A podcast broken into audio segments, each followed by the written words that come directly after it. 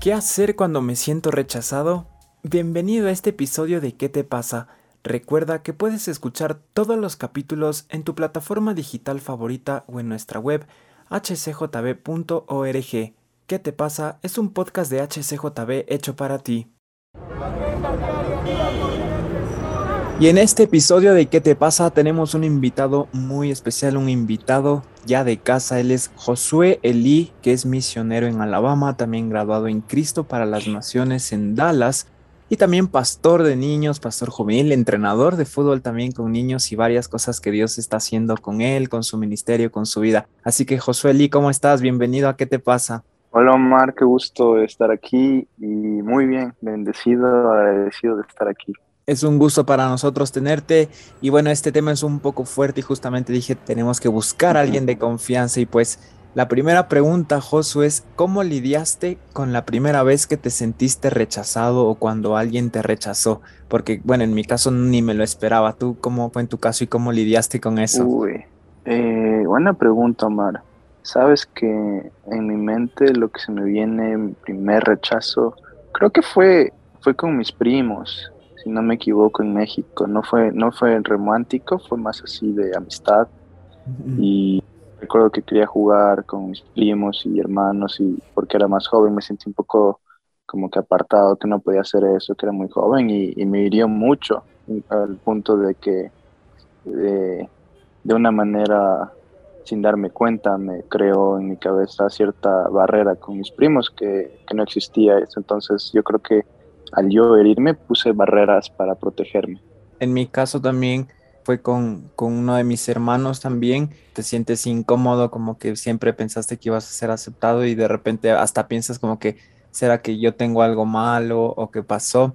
Cuando pasó esto, ¿cuánto tiempo te tomó superarlo y cómo lo hiciste para superar esto? Sabes que no lo superé, sino nada más lo llevé parte de mí una cicatriz y nada más fue ya cuando empecé a tener una relación fuerte con el Señor que Él empezó a sacar a la luz, Él, él como que te encamina, hey, esto pasó en tu vida, es por eso que tú sientes esa barrera y como que Él te enseña eso y a Él resaltarte, eso ahí es donde puede entrar su sanidad, donde tú puedes pedirle, Dios, sáname esto, Dios, eh, estoy confesando que necesito de tu mano en este aspecto, entonces entra y haz algo nuevo, y, fue lindo porque la última vez que vi a mis primos conectamos muy, muy bonito, no, no hubo barrera, te das cuenta que es algo que tú creas que no existe.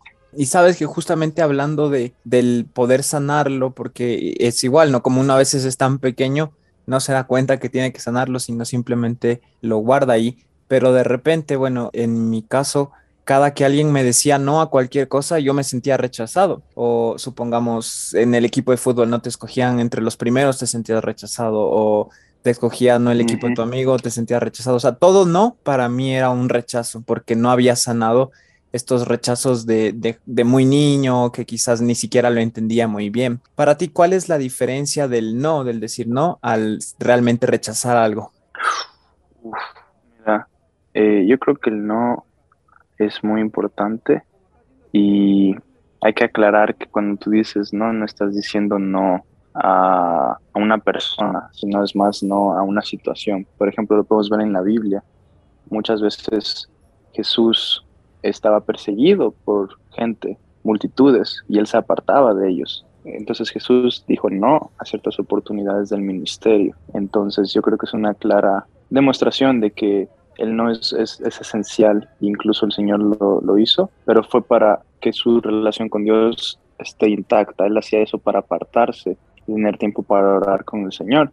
Pero si tú, eh, no sé, un amigo te pide algo y nada más dices no porque, no sé, quieres jugar videojuegos o estás cansado, cosas así, eh, yo creo que es un poquito egoísta, porque la Biblia dice que tenemos que amar a nuestros hermanos como Jesús nos amó y Jesús entregó su vida por nosotros. Entonces tienes, yo creo que parar y pensar, ok, si digo no, ¿es para acercarme al Señor? ¿Es un no para que venga mi salud?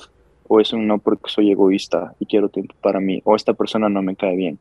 ¿O sigo enojado con esta persona? Entonces ahí entra tu carne. Entonces yo creo que tienes que diferenciar cómo glorificar a Dios y cómo tu espíritu te está llevando. Entonces yo creo que si una persona tienes que decirle no porque simplemente hay que poner barreras, cosas así, está bien, pero siempre tienes que recordar que tienes que tú amarlo como Jesús y estar igual presente y estar dispuesto para estar con esa persona.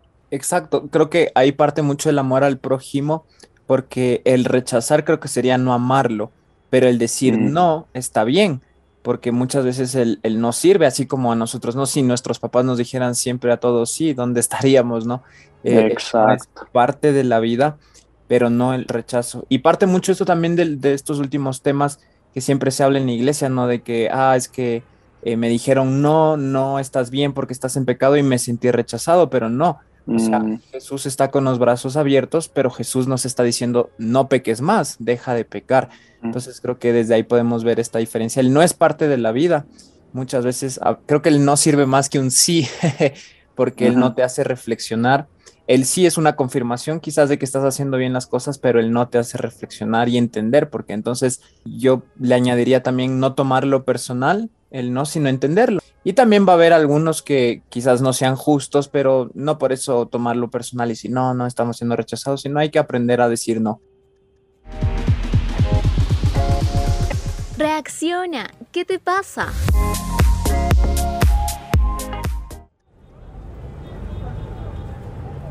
Ahora, después de todo esto, Josué, que sanaste esto ya con una relación con Dios, ya diferenciando más las cosas, ¿cómo lidiaste con tu último rechazo?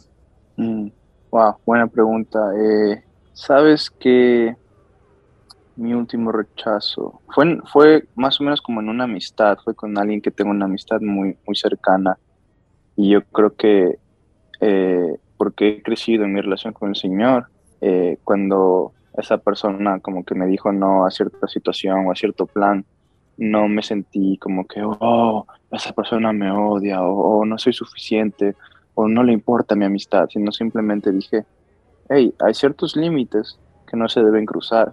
Y si la otra persona me está diciendo no a un plan, a una invitación o incluso, no sé, a, a cierto nivel de intimidad en una amistad, como acabas de decir, es bueno porque significa que está poniendo barreras para proteger mi corazón, proteger el de la otra persona y proteger la amistad.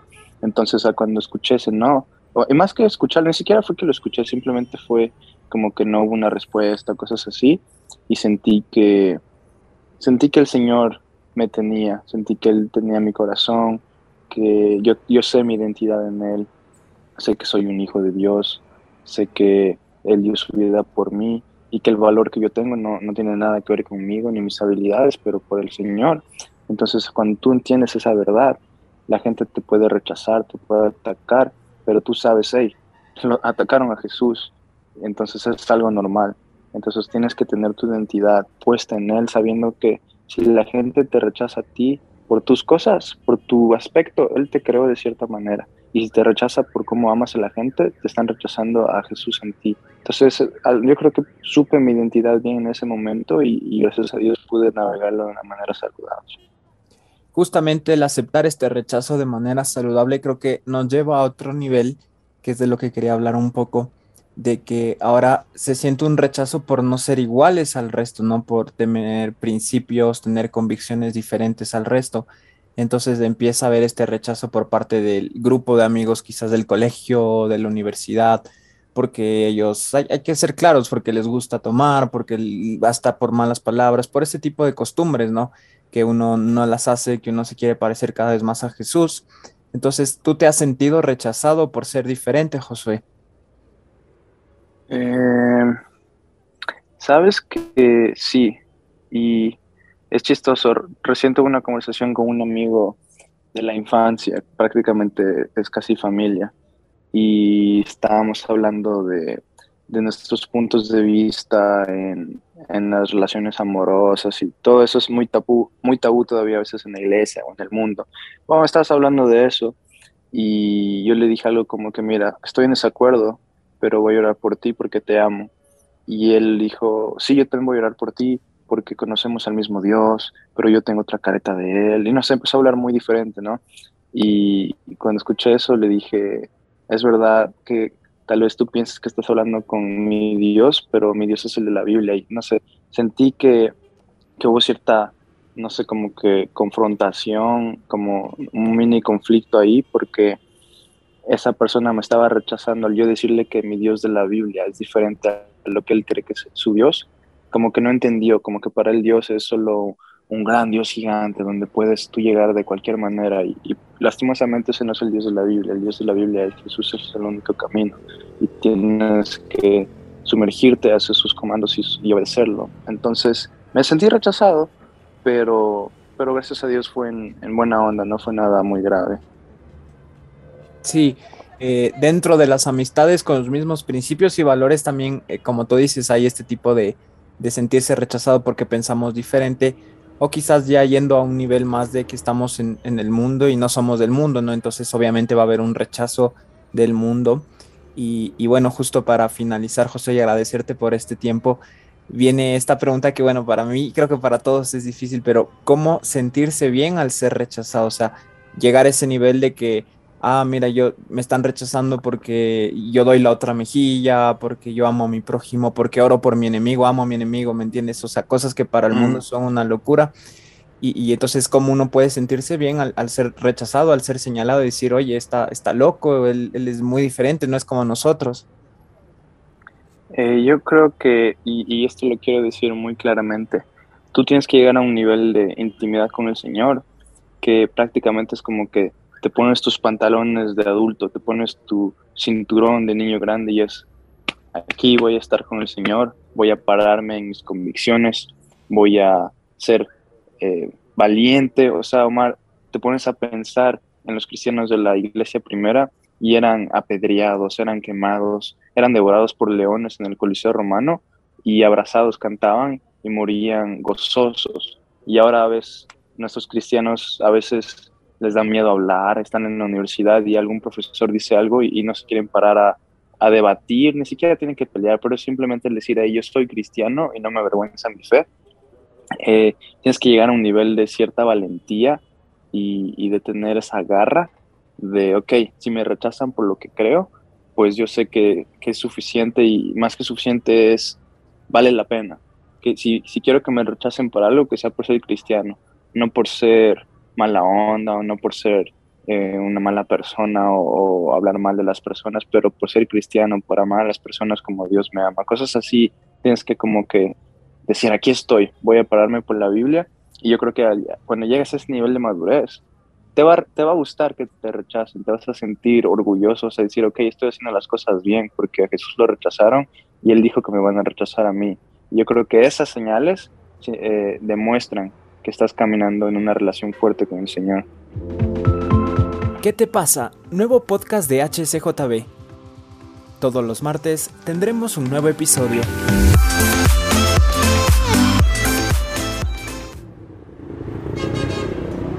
Exacto, e-, es, parte del plan, ¿no? El, el, ser rechazados, sentirse bien y usarlo como una fortaleza. Cuando vean esa diferencia, te pregunten, es una herramienta buenísima para predicar la mejor manera de predicar son las acciones. Entonces, si nos rechazan por estas acciones, por estos frutos, es que estamos haciendo bien las cosas.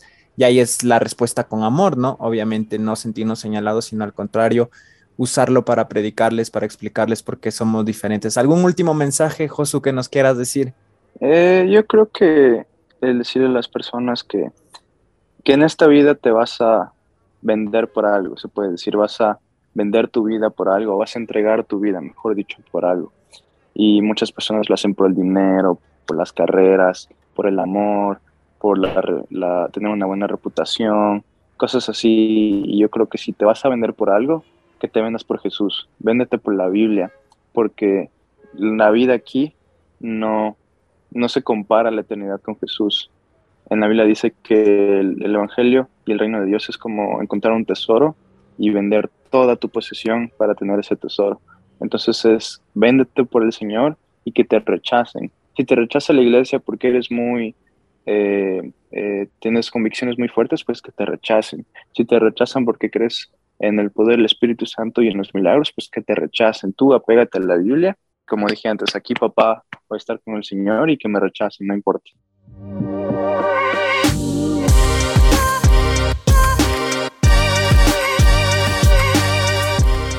No tengas miedo si te has sentido rechazado, recuerda que somos diferentes, que tienes principios, que tienes valores, que tienes una convicción en el corazón que no todos tienen, pero eso sirve para que puedas influenciar sobre los demás, ser una buena presión de grupo e inspirar a los demás. Esto fue ¿Qué te pasa? Puedes seguirnos en redes sociales tanto en Facebook, Instagram o TikTok como Radio HCJB. Los espero el siguiente martes.